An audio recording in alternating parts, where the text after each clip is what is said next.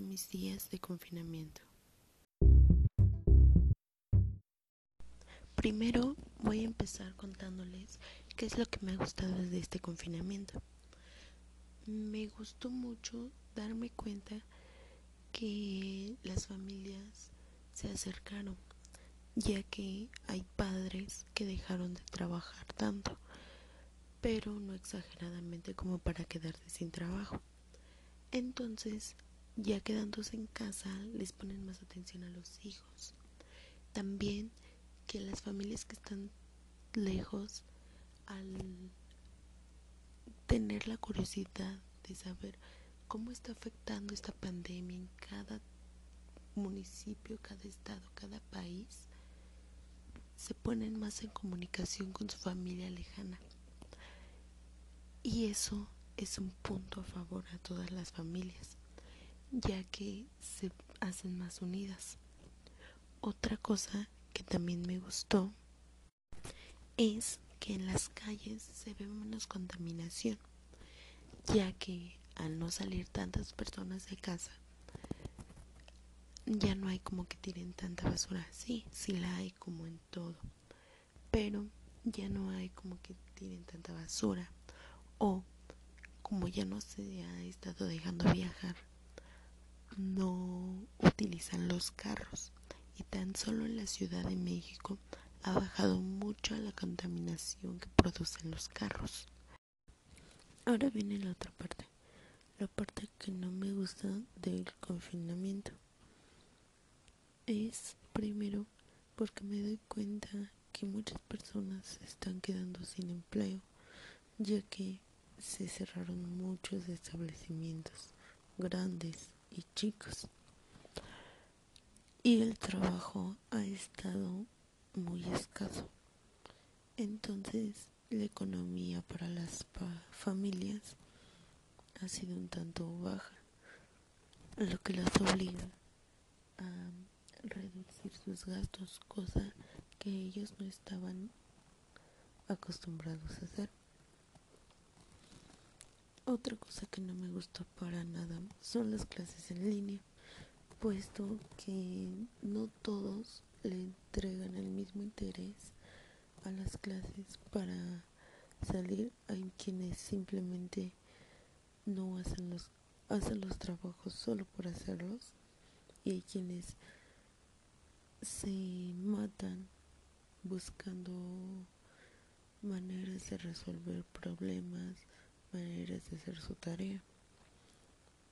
Pero hay ciertos casos en los que es muy difícil hacer o subir tareas, ya que muchas personas no encuentran con no cuentan con los trabajos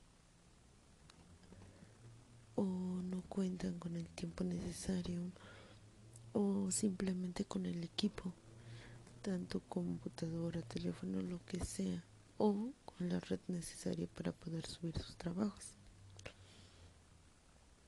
Otra cosa que no me gusta es que muchas personas ya estaban acostumbradas a llevar una vida tan rutinaria que en el momento en, lo que, en que cerraron y dijeron distanciamiento y en el momento en que dijeron quédate en casa, todas las personas se volvieron totalmente locas. ¿Por qué? Porque por lo mismo que llevaban una rutina, al quitarles eso, ya no sabían qué hacer. Conozco unas personas que se enfermaron por no salir de su casa, por estar adentro, cuidándose como debe de ser.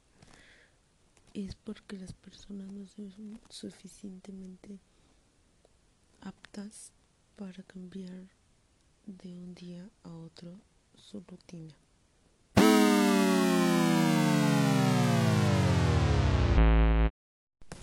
Ahora les voy a platicar un poco de cómo me sentí.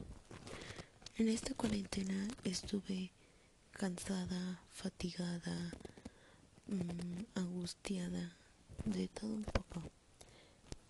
Mm, estresada.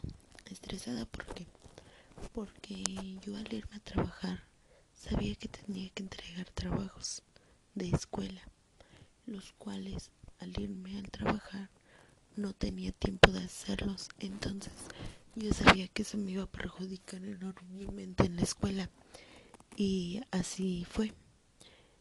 Entonces, eso era mi mayor estrés que tenía, cansancio, el irme desde las 7 de la mañana a las 12 de la noche a trabajar todo el día, se me hacía muy cansado, se me sigue haciendo muy cansado. Fatigado mi rutina que tomé de ir a trabajar, regresar, ir a trabajar y regresar. Eso creo que fue la peor parte que me hice de una rutina.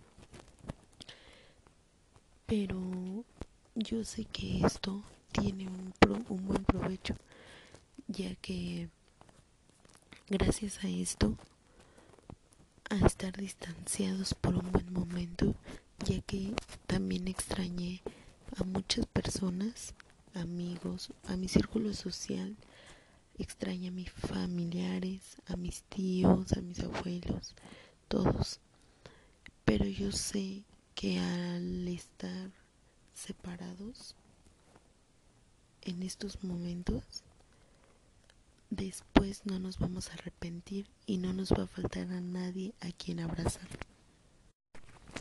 Yo opino que si esta, este confinamiento prevalece, se debe acatar todas las órdenes que se den, ya que hay que protegernos todos mutuamente, hay que quedarnos en casa y como nos dicen, solamente si es de mayor importancia el salir, hacerlo y siempre y cuando cuidándonos y tomando todas las medidas de precaución que conocemos hasta ahorita.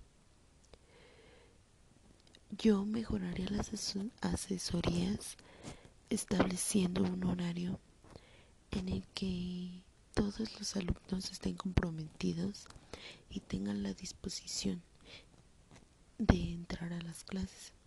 Con esto no estoy diciendo para nada que esa disposición de cada alumno, no, al contrario, el alumno tiene la responsabilidad de presentarse en el momento que digan y que por eso se van a poner de acuerdo todos, tanto maestro como alumnos, para llevar a cabo este trabajo y se pueda realizar bien.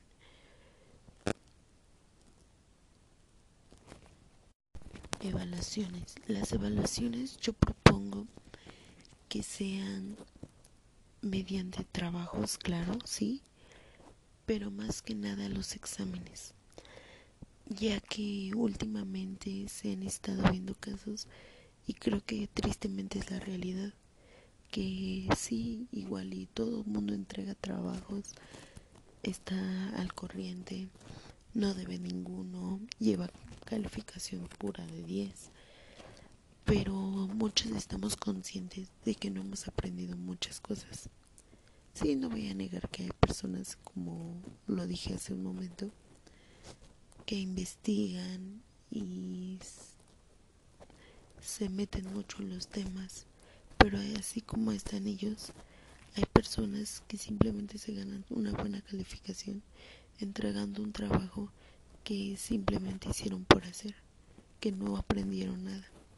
Entonces yo opino que para la manera de evaluar deberían de aplicar un examen por parcial, para que así pueden, los maestros puedan saber que en realidad están aprendiendo, que en realidad se están esforzando los alumnos, tanto los que sacan 10 como los que sacan 7, que ambos están haciendo de su vida y de estos momentos algo de provecho.